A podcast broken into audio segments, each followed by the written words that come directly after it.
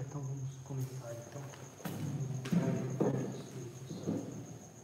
Ave Maria, cheia de graça, o Senhor é convosco, bendita sois vós entre as mulheres, e bendito é o fruto do vosso ventre, Jesus. Santa Maria, Mãe de Deus, rogai por nós, pecadores, agora e na hora de nossa morte. Amém. Menino Jesus de Praga, Abençoai-nos, Senhora das Dores, rogai por nós, São José, rogai por nós. Ave Maria, cheia de graça, o Senhor é convosco, bendita sois vós entre as mulheres, e bendito é o fruto do vosso ventre, Jesus. Santa Maria, Mãe de Deus, rogai por nós, pecadores, agora e na hora de nossa morte. Amém. Rogai por nós. em nome do Pai, do Filho e do Espírito Santo. Amém.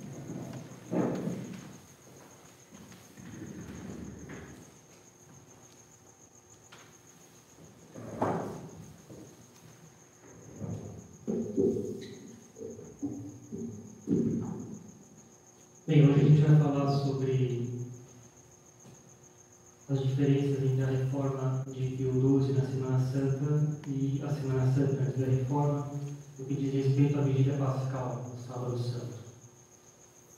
E que hoje é o último dia de conferência sobre a reforma da Semana Santa e eu espero poder terminar hoje o Sábado Santo. Lógico, não vai ser uma coisa completa, simplesmente as linhas mais importantes relativas às mudanças feitas pela, pela comissão encarregada de fazer a reforma da Semana Santa na época de Pio XII.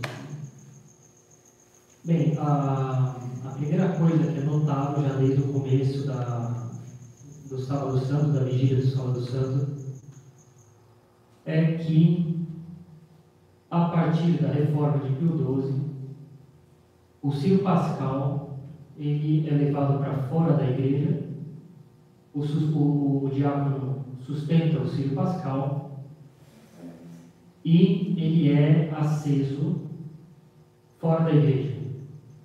Ele é abençoado, ele é aceso fora da igreja, nas mãos do diácono. Todo mundo sabe, está acostumado, se acende o fogo novo, se fogo é abençoado, incensado, se abençoa o Ciro Pascal e com uma tocha, uma vela que se acende o Ciro Pascal. E antes o padre já colocou os cinco grãos de incenso, já fixou eles na, nos- na, na- na cruz que é representada, desenhada sobre o Ciro Pascal. Bem, antes não era assim. Antes da reforma de Pio XII não era assim. Antes, ela, o Ciro Pascal ele ficava sempre dentro da igreja, já sobre a base dele, e ficava do lado da igreja, em muitas igrejas, em Roma a gente encontra, inclusive essa base do Ciro Pascal, construída em pedra fixa na estrutura da igreja. Ele faz parte do mobiliário da igreja, mas fixo, feito em pedra, é, coisa de antiga instituição. E, então, a partir de agora, a bênção do Ciro Pascal, a partir da reforma de Pio XII, a bênção do Ciro Pascal acontece no exterior da igreja e uma sendo segurado, pelo diácono. Né? Com a reforma de Pio XII, tem um objeto, então, que era usado no Sábado Santo, que simplesmente foi abolido. Abolido assim, pela reforma. Né? A gente faz a, missa, no, a, a vigília na, no rito antes da reforma, mas o que, que existia antes da reforma, que com essa reforma foi foi deixado de lado né? era uma vara, uma cana, uma vara com três braços na ponta, aos quais se colocava em cada um uma vela, de maneira que esse braço, essa vara longa, tinha três velas em cima dela. A gente vai ver para que servia esse objeto. Eles, depois da reforma de Pio XII, se tornaram um objeto de museu porque na reforma de Pio XII esse objeto deixou de ser usado. Bem, antes então da reforma de Pio XII, como é que esse objeto era usado? O círio ficava dentro da igreja. O círio não era sustentado por diácono algum fora da igreja, da, diante do fogo novo, nada disso. O círio ficava sobre a base dele, fica sobre a base dele, dentro da igreja. O diácono segurava Bem, lá fora eram abençoados o fogo novo, os grãos de incenso, cinco, os grãos, cinco grãos de incenso vão ser colocados, fixados na, no Ciro Pascal. E o fogo novo era usado para acender uma das três velas dessa cana que na sua extremidade tinha três velas. ia se entrando na igreja e, durante esse percurso até o presbitério, era cantado três vezes o em Cristi, deu gracias, e a vela da ponta, da, uma, mais uma vela da ponta dessa vara com três velas era acesa. Daí era de três vezes, então, Lumen Christi, a cada vez que era cantado o Lumen Christi, uma dessas três velas era acesa, era acesa na, na, na ponta dessa vara.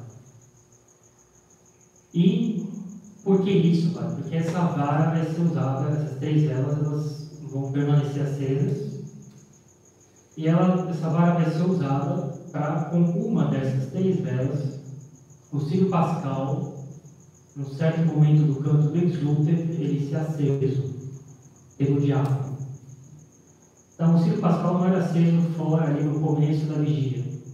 Ciro Pascal não saía da igreja, ele ficava sobre a base dele, ele base dele, na Semana Santa da Reforma. E o que, é, o que é aceso? São acesas essas três velas, uma de cada vez, a cada vez que se falou em Cristo, aceso a partir do fogo novo que foi abençoado fora da igreja. E esse, uma dessas três velas vai ser usada para acender o Ciro Pascal. Padre, o que isso representa? O Ciro Pascal é Jesus Cristo. Representa Jesus Cristo. Ele aceso é a ressurreição de Jesus Cristo. Que ele seja aceso, Ciro Pascal seja aceso por essa vara de três velas acesas, isso é para representar que a ressurreição de Jesus Cristo é obra da Santíssima Trindade.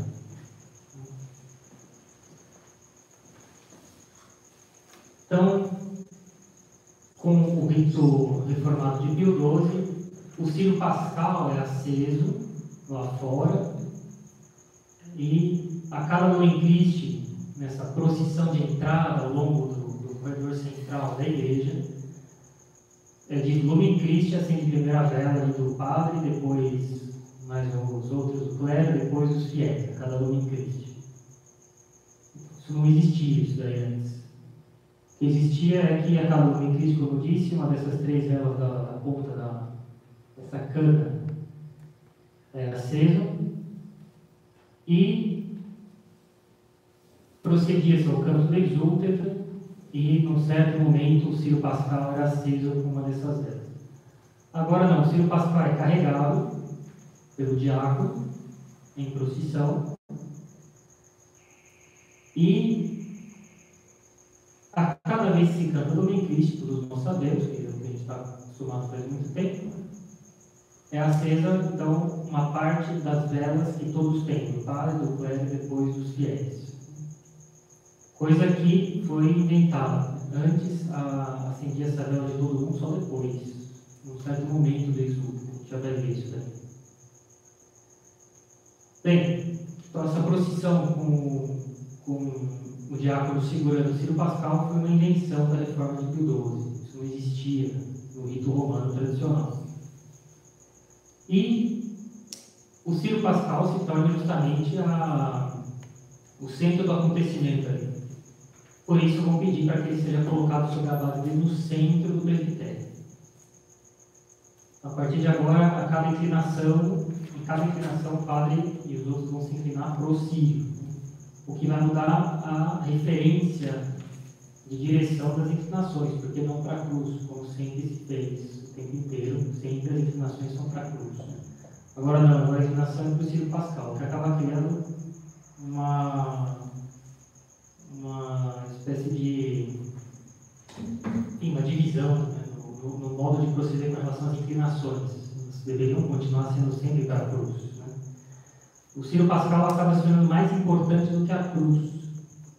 E se a gente considera a Sexta-feira Santa em todo esse conjunto do trito, né, e a gente leva em conta que a cruz foi tirada do altar na reforma de Pio XII para Sexta-feira Santa, aí a gente vê que começa a ter um problema. Assim, né?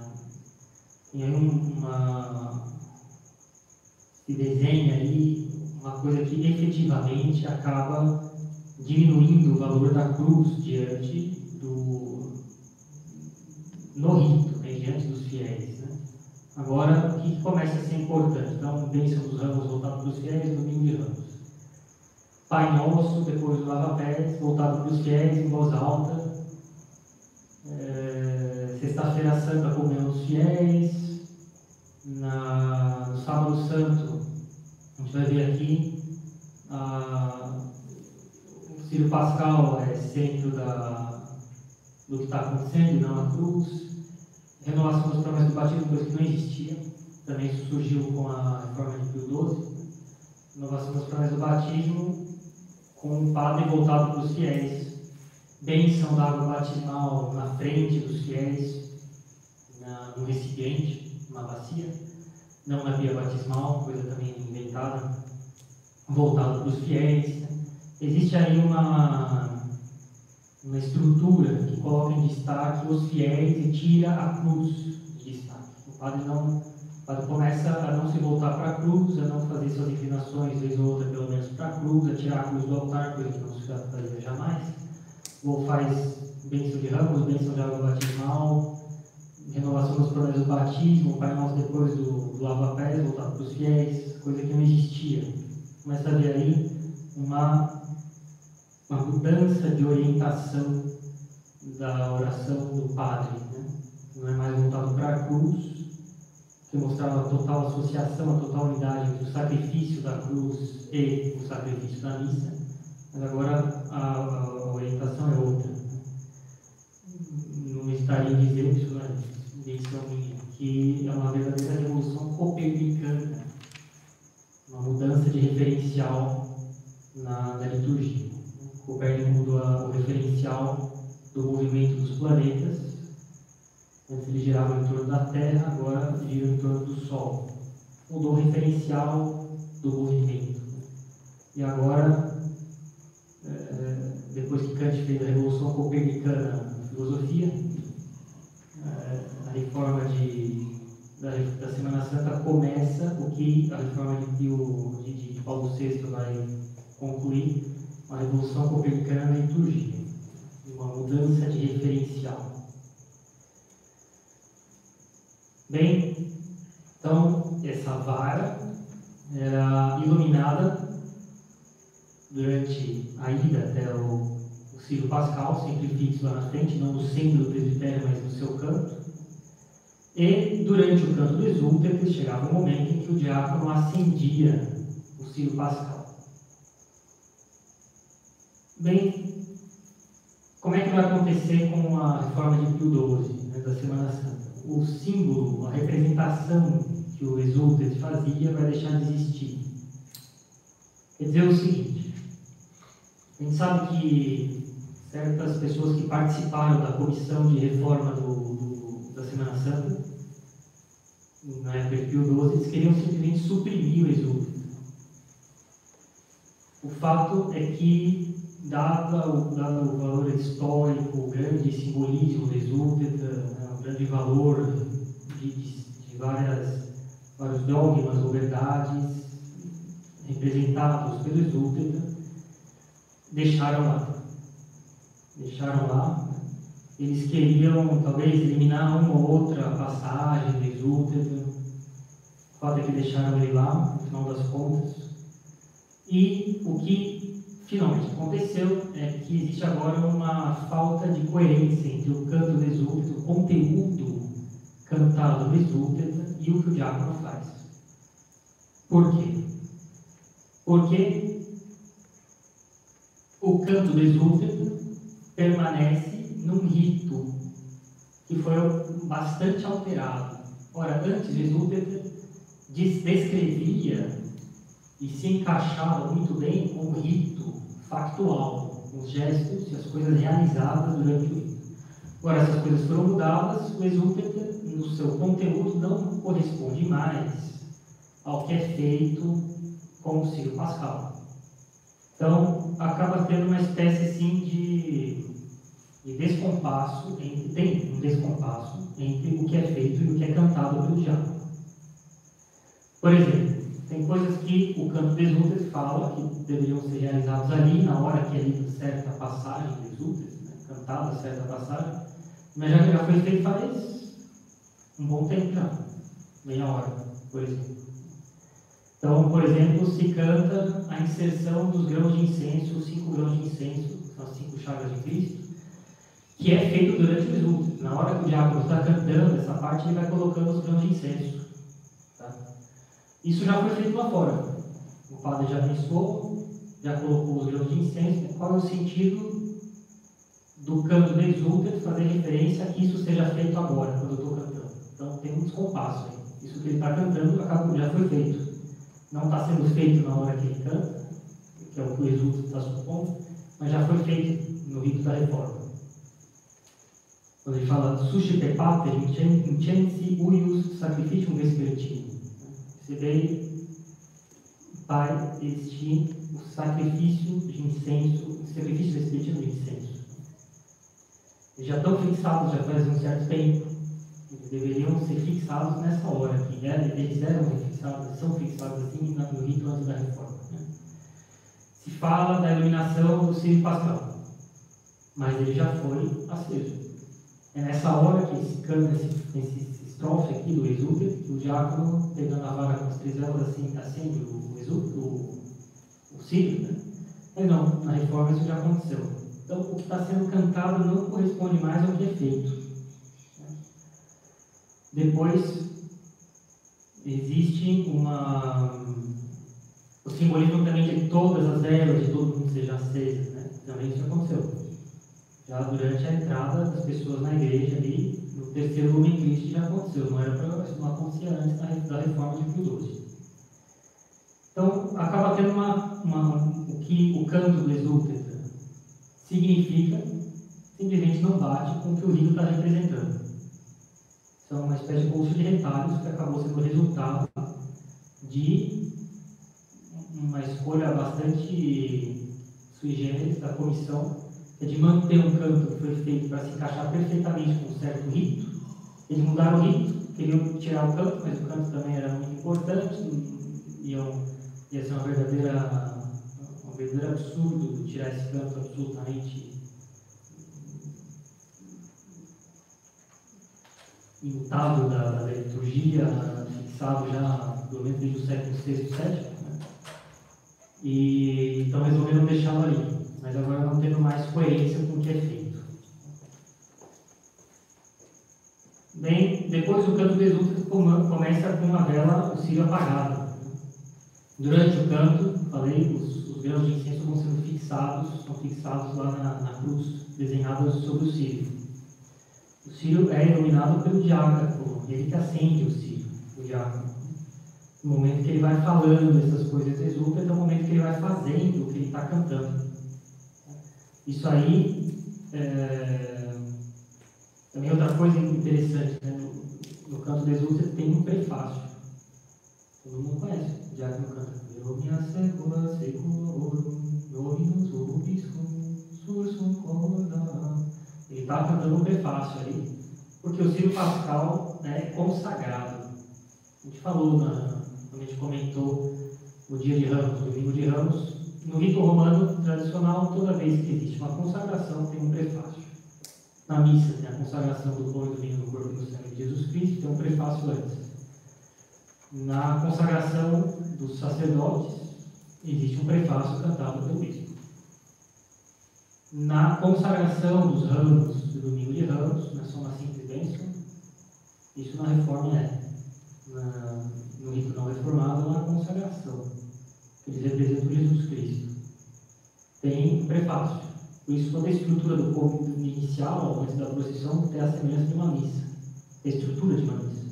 Porque os, os, as, os ramos não são só abençoados, eles são consagrados. Ora, coisa notável, então, tem um prefácio antes do. durante o canto do exulto. É muito simples. O Ciro Pascal ele é consagrado. É a única consagração que o diácono faz. O diácono no rito romano tradicional tem uma importância enorme. Ele não pode a missa, ele não pode consagrar o corpo e o sangue de Jesus Cristo, mas o diácono tem uma importância, assim, absurdamente grande no rito tradicional. Gostaria só de lembrar que era do corpo de sete diáconos de Roma que era escolhido o Papa, na Antiguidade. Tamanha importância dos diáconos no rito romano. Aqui o diácono tem uma importância enorme, é ele que vai fazer toda a consagração do Ciro Pascal, ele acende e fixa os grãos de incenso, e vai cantando uma obra belíssima enquanto ele faz isso, que eu exulto. Né? Bem, outra característica que, que distingue o rito reformado, da, do Sábado Santo, e o, o rito antes da reforma, né? é de que a ladainha de todos os santos foi cortada no meio. Primeiro se canta na primeira metade da ladainha de todos os santos, depois procede a bênção da água batismal e também tem um prefácio, tá? não é só uma bênção, é uma consagração. Depois, se tem gente para ser batizado, eles são batizados. Depois, antes da missa começar, se canta a segunda metade do lado de todos os santos. Isso na reforma de Pio. Coisa que jamais existiu no rito romano tradicional. Cortar uma ladainha em dois. Colocando uma coisa no meio. Como é que era antes da reforma? Cantava a ladainha inteira antes da missa. Antes da missa começar, terminando a vigília pascal, se cantava a ladainha de todos os santos inteira, sem nenhuma divisão. Depois, outra característica né, da reforma de Pio XII, da, da relação à vigília do Sábado Santo, é que a água batismal ela é abençoada numa bacia, na frente de todos os fiéis, ali, sobre uma mesa colocada no meio do presbitério. Ele, o padre de frente para os fiéis, de costas para o altar. Então, o que se fez? Se substituiu a fonte batismal das igrejas, ou lá fora, ou no fundo da igreja, aqui na capela fica no fundo da igreja, da capela. Né? É, agora não, se coloca na frente das pessoas uma, um recipiente, e aí eu já vi de tudo. Já vi uma bacia, mas já vi uma panela já. Não tinha outra coisa, uma panela grande, mas como aquela panela mesmo de cozinhar. E já vi até alguns casos que dão uma certa maquiada em volta, assim, então parece uma panela, mas o fato é que depois a gente sabe muito bem que ela vai ter que ser transportada para que a água batismal seja derramada dentro da pia batismal, coisa que também não acontece no rito da Sábado Santo antes da reforma de Pio XII. A água é, é consagrada, abençoada simplesmente desde o começo na pia batismal. Então acontece na pia batismal, não tem nada de transportar água no recipiente lá da frente da igreja até o fundo da igreja, com risco enorme de virar água, porque a água começa, resolvendo a água começa a se mover. Né? Depois tem que fazer muita água, porque vai ter batismo pro ano inteiro. E aquilo é pesado. Então, a chance de dar um acidente é grande. Bem, então se substitui a fonte batismal com um recipiente, suficientemente amplo, que fica na frente do, das pessoas, lá no presbitério, e os ministros sagrados todos virados para as pessoas.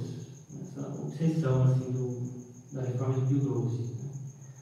Os fiéis devem, nessa lógica, se tornar os verdadeiros atores da celebração. Coisa também do espírito que vai se encaminhar até a reforma de Paulo VI. Né? É, bem, isso vai acabar com toda, colaborar mais uma vez, como também o lava-pés com os fiéis internos do presbitério, né? É colaborar mais uma vez para diminuir a noção de sagrado que existe no rito romano tradicional. Antes, o que acontecia? As fontes batismais, a pia batismal ficava no fundo das igrejas, das capelas ou lá fora. É, por quê? Porque o batismo é o sacramento pelo qual você entra na igreja. Você é admitido no corpo místico de Jesus Cristo, você é incorporado a Jesus Cristo pelo batismo. Então, você dá o batismo para eles ali, no máximo na, na porta ali da, na região que fica na porta da igreja ou da capela. É, de fato, eles se tornam membros da igreja e antes eles estavam fora da igreja. Agora eles se tornam membros visíveis da igreja. É o sacramento que permite realmente ter acesso ao sacramento, aos outros sacramentos, a muitas outras graças da, da, da igreja. Né?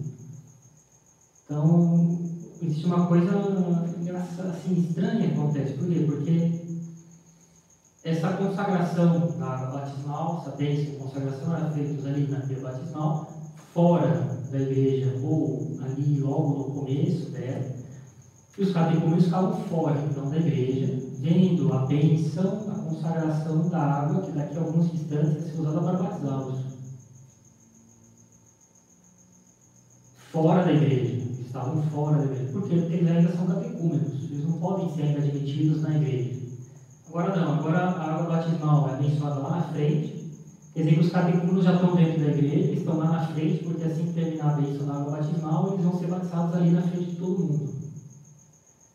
Então isso introduz um modo muito diverso de como a igreja sempre fez com os catecúmenos. Também é uma coisa muito paradoxal, muito incoerente se a gente leva em conta que os argumentos usados para aprovar a reforma da, da Semana Santa e depois a reforma da liturgia como um todo em 69 eram uma volta às origens. Olha, sabe muito bem que nas origens as coisas não se passavam desse jeito. Elas passavam com os catacúmenos fora da igreja. Depois eles podiam entrar. Então, as contas, existem uma série de mudanças que foram feitas sobre, a, sobre o argumento, argumentos até não muito claros, muitas vezes, tá? ou até historicamente não verdadeiros, de que, eh, para sustentar uma reforma que depois se mostrou baseada em argumentos que naquela época eram levados em conta, mas que depois se viu que não tinham muito fundamento quer dizer, sobre pretextos argumentos históricos ou arqueológicos, fizeram, foram feitas mudanças de, de, de, de valor bastante duvidoso, baseado em coisas que não se levam nem mais a sério hoje em dia. Inclusive, muitas vezes não foram levadas nem 10 ou 15 anos depois que a reforma litúrgica foi feita. Isso é largamente documentado por uma série de liturgistas. Então, como é que é então antes da, da, da reforma, né, de Pio XII, rito antes da reforma? Esta água é feita na fonte batismal, fora da igreja ou no fundo da igreja. Os catecúmenos são recebidos ali na entrada da igreja, recebem o batismo e aí então eles podem ocupar o lugar dele na nave da igreja. Antes não. Eles não entram ali na, na igreja antes de serem católicos. Depois, enquanto a água vai sendo levada nesse recipiente até a fé batismal, canta-se o ciclo de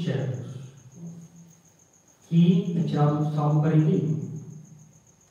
Então, primeira coisa, a reforma da liturgia da, Semana Santa, a gente está falando do Sábado Santo, de Pio XII, inventou uma bênção da água batismal na frente de todo mundo, coisa que nunca existiu, e depois uma, um batizado de todo mundo, dos, dos catecúmenos, na frente de todo mundo, lá no presbitério, coisa que também nunca existiu na igreja. Agora é necessário ter um problema prático. Onde é que eu vou colocar essa água? Batismal. A gente vai levá-la em procissão até a fonte batismal, diante dos fiéis. Isso é feito cantando o ciclo de Chefos, uma parte do Salmo 41 que fala que do servo que tem sede das, da água que sai da fonte, a água límpida que sai da fonte. É assim que a minha alma deseja a Deus. É assim que o Salmo fala em resumo. Os padres da igreja sempre explicaram, de acordo com o conhecimento que eles tinham na época, enfim, de que o servo, o cervo, o cervo né, animal, ele se é, fazia picar, morder, fazia morder por uma serpente, e o veneno no corpo do cervo fazia ele sentir sede e ele conseguia se curar da, da, da mordida indo ali na fonte de um rio, né? bebendo água cristalina, pura ali na fonte. Né? E assim ele vivia muitos e muitos mais anos. Isso era usado como símbolo, como representação do que acontecia com os catecúmenos. Eles, como todos os filhos de Adão, tinham sido mordidos pela serpente infernal e, depois de terem sofrido a ação do veneno do demônio, o pecado, e de estarem ali nas portas da morte da alma, eles os tinham sede do batismo, das águas do batismo, iriam aí na fonte batismal, receberem essa água pura do batismo para ter uma vida longa, uma vida eterna. Essa explicação é fantástica. Agora, o que acontece é que então é cantado na reforma de Pio XII, na hora que a água batismal está sendo levada para a via batismal, quando o batismo já aconteceu. Então existe uma incoerência entre o que está sendo feito e o que está sendo cantado. É cantado que na, na boca, é colocado na boca dos catecúmenos que eles têm desejo das fontes da água do batismo, como o servo tem, das, da fonte de água cristalina. Ora, eles já acabaram de receber o batismo, não tem mais sede nenhum. Eles já beberam da água do batismo, já foram batizados. Então o canto está tá, tá, tá exprimindo uma coisa que já aconteceu faz meia hora atrás. Mais uma incoerência da reforma. E o simbolismo, então, da, do canto, segundo Tcheros, é simplesmente solapado. Né? Já aconteceu, já, o que está sendo cantado. Enquanto que na, no rito antes da reforma de Pio XII, não, no final se cantavam as 12 profecias. Né? O celebrante, então, o padre ia até a fonte batismal para proceder à bênção da água batismal e aprender a batizar os catecúmenos. Durante isso se cantava os cinco tcheros. Aí sim tinha sentido conteúdo do canto com o que estava acontecendo, os, os catecúmenos sendo batizados, indo até a fonte de água do batismo para ter uma vida longa, uma vida eterna. Aí as coisas se encaixavam muito bem. Isso seguia uma lógica de um encaixe muito bem feito, que era cantado e que era feito. Depois, uma invenção do nada, não tem nenhuma, nenhuma nada igual assim no rito romano tradicional, antes da reforma de Pio XII, a invenção da renovação das promessas do batismo. Antes da missa começar, no final da vigília pascal, o padre, em branco, com paramentos brancos, o véu branco, eh, as pessoas acendem as velas e elas fazem a renovação das promessas do batismo. Isso nunca existiu na vigília pascal, isso foi introduzido com a reforma de Pio XII. Que, que, que, que isso de onde isso vem? De onde, porque bem que a coisa foi criada do nada, no sentido de que isso não existia no rito romano tradicional, mas alguma coisa levou os membros da comissão da reforma da Semana Santa a colocar isso. Não foi inventado do zero. Né? Bem, a gente sabe muito bem que existia uma, toda uma, uma teologia bastante influenciado pelo protestantismo, na primeira metade do século XX, nos anos 40 e 50, então, eles eram, eram uma influência enorme em muitos teólogos, de dar, diminuir muito, para não dizer tirar, dos ritos sacramentais, dos sacramentos, a eficácia ex opere operato a, a partir da obra realizada. Os sacramentos foram realizados, o sacramento foi conferido e foi válido. Pela obra realizada. Foi realizado o rito. o rito representou o que ele tem que representar,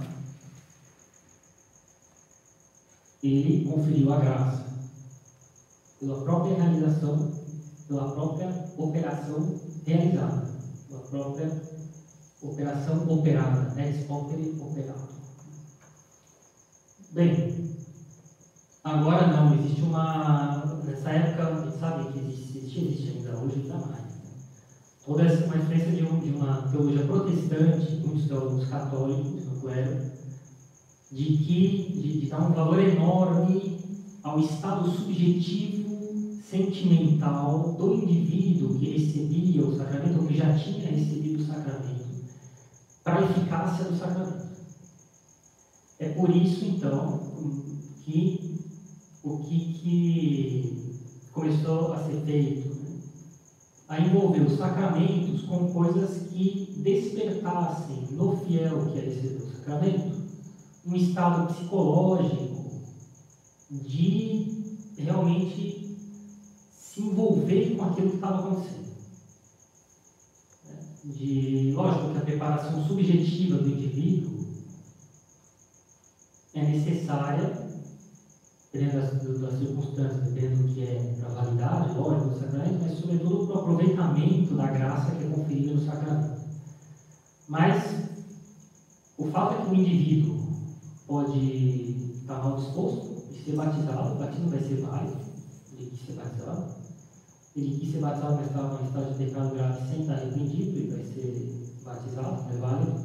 O efeito não, é, não acontece, o efeito fica suspenso causa de um impedimento, óbvio.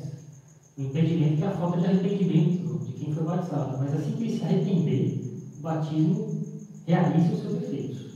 O batismo foi válido. Ele pode sair dali em estado de pecado grave, porque não tinha as disposições necessárias para eficácia da graça ali, mas o batismo foi válido. E aqui se coloca um acento muito grande no estado subjetivo do indivíduo, não só quando ele vai receber o sacramento, mas já depois de recebido. A gente vê uma série de coisas que foram acontecendo nesses anos 50, 60, hoje em dia também, de chegou um ponto que as pessoas, infelizmente, muitos não estão bem aí para os sacramentos. Né? Já vi pessoas de idade já. Ele falava para mim fazia 20 anos que não se confessavam. Pessoas que participavam assiduamente na paróquia.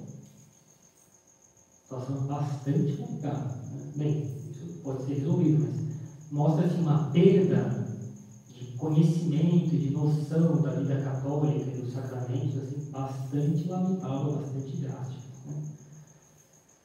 É, bem, a gente sabe que as pessoas se preparam hoje em dia para as comunhões, enfim, para casamento, né? crisma, são extremoção. Então as pessoas têm pavor de receber extremoção. Elas que elas vão ser definitivamente enterradas, né? vão morrer. Né? Não é nada disso. Extremoção não é causa de ninguém morrer. O fato de alguém ter risco de morrer por doença é o que me leva a dar o sacramento. Só isso. Mas o fato de dar o sacramento não quer dizer que a pessoa vai morrer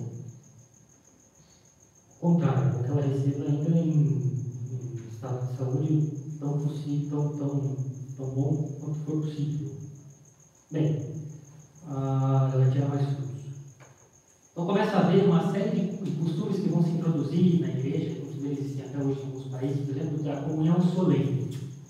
Então o rapaz, a moça lá com seus 13, 14 anos de idade, fazia uma comunhão solene. Ele já tinha feito a comunhão desde os 7, 8 anos de idade.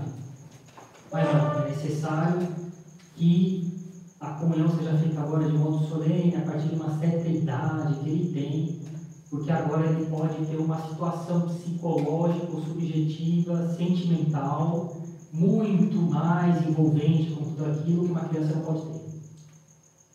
Daí, então, também atrasar a realização do sacramento da confirmação, seus 14, 15 anos de idade que ali a pessoa vai conseguir ter um envolvimento pessoal muito maior. E assim as crianças, os adolescentes, antes da adolescência acontecer, já se veem privados de muitas graças. Quando a adolescência chega, muitas dessas graças que o sacramento teria dado não vão ter, a pessoa corre maior risco de certos pecados. Né? Ela precisaria ter mais virtude, mais virilidade católica, mais firmeza, mais fortaleza, e ela não vai ter em função de certas graças que ela só receberia pelo sacramento. E, então, aqui a gente vê a mesma coisa aplicada ao batismo. Todos aqueles que estão na igreja que já foram batizados, que estão presentes na vigília pascal, eles vão agora renovar as promessas do batismo, como se eles fossem, eles devessem manter, pelo menos uma vez por ano, um envolvimento psicológico, subjetivo com o batismo que já aconteceu. Uma espécie de reavivar um estado de alma, né? de participação constante ao longo da vida com o sacramento já recebido. Né? Isso é baseado, claro, isso, que é feito, afirma claramente uma, uma heresia protestante, não, não. Mas é baseado aí, numa teologia que corria né, entre os teólogos e o clero nos anos 50. E, e, e, o que, que a gente vê então? A gente vê sacramentos sendo cada vez mais longos, sacramentos que demoram. Por isso, o sacramento do, do matrimônio, antes, começo do século, nos anos 10, 20, 30, eles eram muito objetivos, viu? muito objetivos, simples, muito dignos, mas diretos. Não tinha toda a pompa que se tem hoje em dia. A pompa que se tem hoje em dia tem a ver com espírito mundano, também se alguém discorda disso, mas a verdade é essa. Casamentos com feitos com muito mais naturalidade, são muito mais eu, eu, não, não hesito em dizer que são muito mais proveitosos aos grupos. Então você fica preocupado com todo um aparato da igreja, fotografia, bem, não vou nem estender sobre isso, tudo que a gente sabe que é feito no casamento, fica assim, preocupadíssimo com tudo isso que tem que se desenrolar de maneira perfeita, porque é tanta coisa que qualquer desatenção já prejudica ali a música, o serviço, isso ou aquilo, da minha de honra, padrinhos aos montes, né? E a pessoa ela não fica recolhida e focada na recepção do sacramento e na vida espiritual dela. Moral história, quando ela vai receber o sacramento, ela não está tão bem disposta. Bem, mas o que acontece? A gente vê que a partir então dessa teologia, desse modo de administrar os sacramentos, que sempre querem envolver de maneira muito psicológica e subjetiva e sentimental até quem vai receber o sacramento, os sacramentos demoram uma barbaridade. Então, para fazer o batismo, o padre fica fazendo longos discursos de batismo. Quando é batismo de adulto, então. É, confissão. Confissão demora uma barbaridade. O padre fica falando, falando com você. Fica falando, pergunta o que você faz, que idade você tem, onde é que você mora. E ele pergunta isso para puxar conversa, né, para saber se tem certos deveres de Estado, se, se estão sendo cumpridos ou não, para conseguir completar a acusação da confissão. Ele pergunta simplesmente porque ele tem que te envolver ali numa participação conjunta entre você e ele com a realização do sacramento. Então são confissões que demoram muito. E as pessoas não gostam disso. Elas gostariam que a confissão fosse muito, muito mais objetiva. E então, batismos, assim, sobretudo de adultos, casamentos, é, os sacramentos começam a ser muito demorados para serem realizados. Por quê? Porque é necessário ter ali uma, introduzir um, um, um envolvimento sentimental emocional que a eficácia do sacramento tem a ver com uma tomada de consciência da pessoa. Bem, moral da história, isso vai acabar sendo uma influência notável na realização, na, na introdução dessa, dessa, dessa criação, que não existia antes da reforma de Pio XII, da renovação das promessas do batismo na vigília pascal. Que é uma coisa também que, que acaba criando um movimento no rito que merece mais uma observação. Várias coisas foram tiradas para simplificar e abreviar o tempo da vigília. Ora, isso acrescenta uma coisa que não existia. Então, qual é realmente a intenção de se abreviar o tempo? Ou então, que intenção é essa que é muito confusa? Em algumas horas ela está abreviando o tempo, em outras está acrescentando coisas que não existiam. Então, que intenção é essa de abreviar o tempo? Né? Se acrescenta coisas que não tinha antes. Como é que era antes da reforma de Pio XII? Não tem renovação dos primeiros do batismo. Isso nunca existiu na, na liturgia, também nem no Oriente, nem no Ocidente. Né? Durante a renovação das promessas do batismo, na reforma de XII, tem uma, uma exortação que pode ser é, vivamente aconselhada que se faça em língua, na língua vulgar, na língua dos fiéis.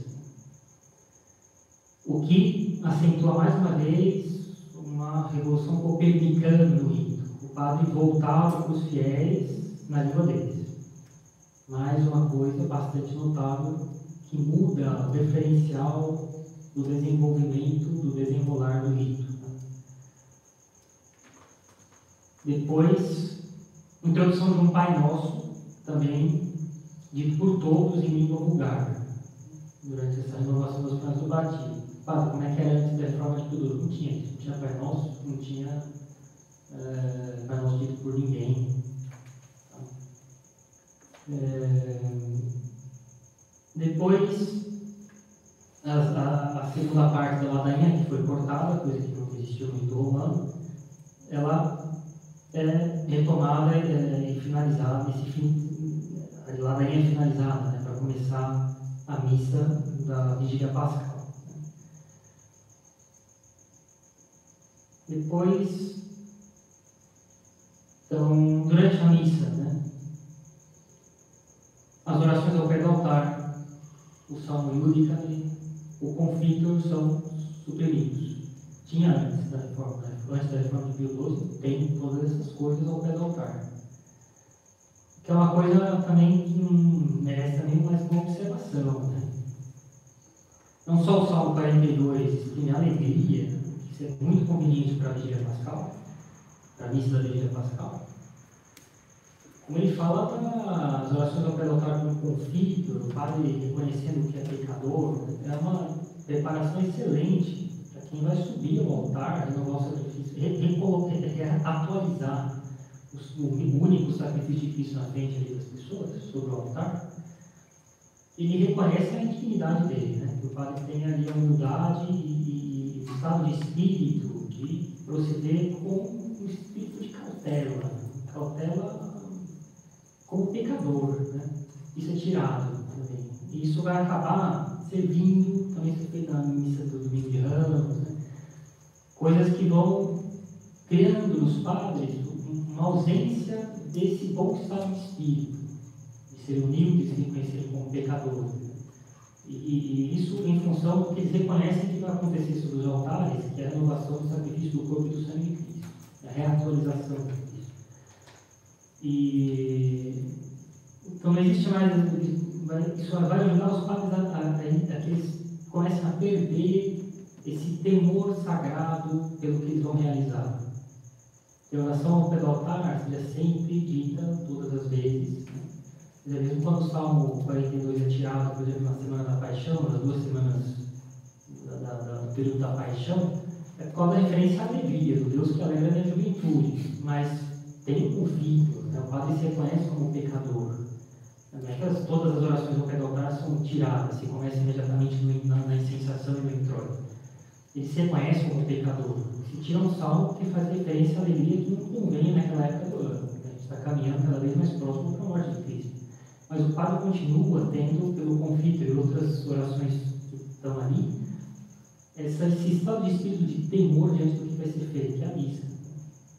Isso vai sendo tirado e o padre vai acabar tendo um estado de espírito, pouco a pouco vai se introduzir nos padres um estado de espírito de não mais olhar a missa com esse olhar de temor reverencial do estepânico, não é isso?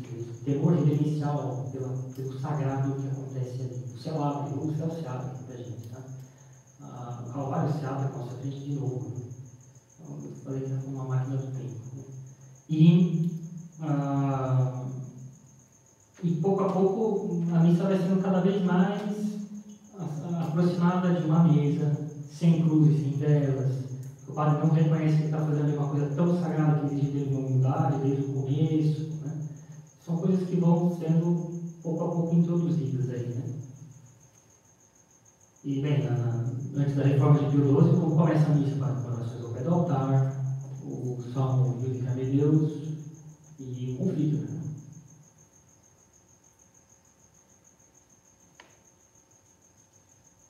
Eu, uma última característica que vale a pena a gente citar, a vigília de Pentecostes sumiu com a reforma de Pio XII. A vigília de Pentecostes era uma. Pentecostes é a festa que eu mais gosto, todo mundo sabe. É, é uma segunda Páscoa. É uma segunda Páscoa do ano. E tinha a sua vigília. Antes da reforma de Pio XII tem sua vigília. Onde era feita a batismal mais uma vez onde outros catecúmenos eram batizados. Tá? E era uma vigília mesmo, tá? uma vigília longa, realizada antes da missa de Pentecostes. Né? Ela foi simplesmente suprimida. Ela não foi diminuída, ela não foi ah, transformada, ela foi simplesmente cancelada. Tá? Por quê? Porque imaginem a, mente, a cabeça da comissão. Existe uma vigília pascal que foi alterada, uma série de, de mudanças que a gente acabou de indicar ao longo de hoje, e não tivemos tempo de mexer na vigília de Pentecostes. Das duas, uma, ou a gente deixa a vigília de Pentecostes intocada e vai ter uma baita incoerência na estrutura pascal, com a vigília tradicional perfeitamente conservada, que contrastaria enormemente com as reformas feitas na, no trigo, ou então a gente simplesmente a cancela. Foi o que eles fizeram. Tá? Ah, desde Pio XII, então, desde a reforma de Pio XII, não se tem vigília pascal na reforma dele. Vigília da Pentecostes, desculpa. E o que acaba criando também uma outra incoerência em relação à missa, porque no Anquiditur próprio do, de Pentecostes, do oitavo de Pentecostes, o padre fala, intercedendo, pedindo por aqueles que acabaram de receber o batismo na vigília de Pentecostes. Ele, ora, isso não acontece mais. Então o padre pede na missa por catecúmenos que não existem. Ele pede no antídoto e está rezando para aqueles que acabaram de receber o batismo, isso. Então é mais uma incoerência né, que acabou acontecendo com a supressão da vigília de Pentecostes. Tá? É... Então, a vigília de Pentecostes, antes da reforma, tem seu caráter batismal. E o antídoto da missa de Pentecostes faz referência a isso. Tá? Bem, acho que por aqui a gente conclui, então, nossa, nossas conferências sobre a, da, da liturgia na Semana Santa, para permitir aos fiéis que vão assistir a nossa, nosso trilho uma, uma compreensão, eles sabem o que está acontecendo, o que está sendo feito representa, para que eles tirem máximo fruto tá, da, do que está acontecendo ali, eles vejam a coerência do que está acontecendo. Essa coerência implica uma compreensão bastante mais, bem melhor, bastante é, luminosa da todo o conjunto do trigo, do mistério pascal dele, né? não no sentido modernista, tá? mas da, da, paixão, da morte, da ressurreição de Jesus Cristo, a, a, o encaixe que uma coisa tem com a outra. Né? Muito bem expresso, muito bem expresso na, na, na, na, na Semana Santa antes da reforma. Tá? Espero que todas essas conferências sejam úteis né, para os fiéis e, sobretudo, que mais gente vai poder, vamos dizer assim, assistir a Semana Santa, infelizmente não de modo presencial, pena, mas pelo menos na internet. Certamente vai ter muito mais gente assistindo pela internet do que teria aqui na capela fisicamente, ainda que já tenha muita gente no tribo aqui. Então, acho que essas aulas vão ajudar a, a, a ver bem o que está acontecendo. É, uma última coisa que me chama muita atenção, né? Eu já ouvi dizer, sem nenhum fundamento, de que antes da reforma da liturgia, não só, não só do tríduo, tá, mas da reforma de 69, o Espírito Santo era uma pessoa da Santíssima Trindade deixada de lado, escanteada, né, que não se fazia não se dava atenção, não se, não se levava em conta a importância do Espírito Santo na vida da igreja, na santificação das almas. Né? Eu, eu, eu sou obrigado dizer que eu não conheço, né, comparado, eu não conheço rito que fale mais do Espírito Santo do que o rito romano tradicional. É, é uma, uma referência atrás da outra em relação ao Espírito Santo quase obsessiva bastante equilibrada, mas eu digo assim, é, é, constante a presença de referências ao Espírito Santo no rito romano tradicional. É o rito que tem a vigília de Pentecostes, vejam o tamanho da importância que é dado para a festa de Pentecostes, é uma segunda Páscoa do ano. Uma vigília em que era, era feita água batismal, em que eram batizados os catecúmenos, uma oitava comparável à oitava de Páscoa, e os domingos do ano são contados como domingos depois de Pentecostes. Vejam a referência litúrgica que a festa de Pentecostes tem ao longo do ano inteiro. Nos fala de domingo do tempo comum, fala depois de Pentecostes. Tamanha a importância dada ao Espírito Santo na santificação das almas. Né? Eu não vejo isso na reforma litúrgica. Não vejo. Né? Não vejo. E não conheço, né, comparado com o rito da reforma de Paulo VI, um rito que fale mais do Espírito Santo do que o rito romano tradicional. Bem, acho que por hoje está bom. Né? A gente conclui assim uma análise bem um pouco profunda, mas suficiente para os fiéis poderem tirar frutos da, da, Semana Santa. A gente deseja a todos os fiéis, então, uma, uma santa Semana Santa, muito proveitosa, muito é, frutuosa, né? que eles possam, apesar da situação que a gente está passando atualmente em relação às missas com fiéis, né? eles possam saber tirar proveito dessa situação. Né? Tem gente que Deus dá uvas para nós o tempo inteiro. Tem gente que sabe fazer vinho das uvas que Deus dá para nós, tem gente que faz vinagre.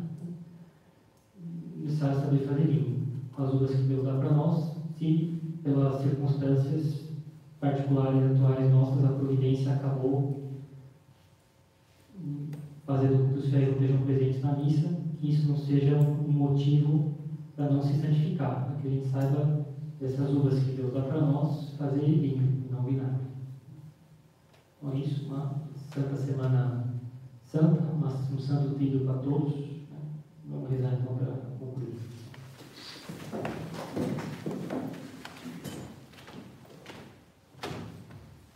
Pai, do Filho e do Espírito Santo. Ave Maria, cheia de graça, o Senhor é convosco. Bendita sois vós entre as mulheres, e bendito é o fruto do vosso ventre, Jesus. Santa Maria, Mãe de Deus, rogai por nós, pecadores, agora e na hora de nossa morte. Menino Jesus de Praga, abençoai-nos. Senhora das Dores, rogai por nós. São José, rogai por nós.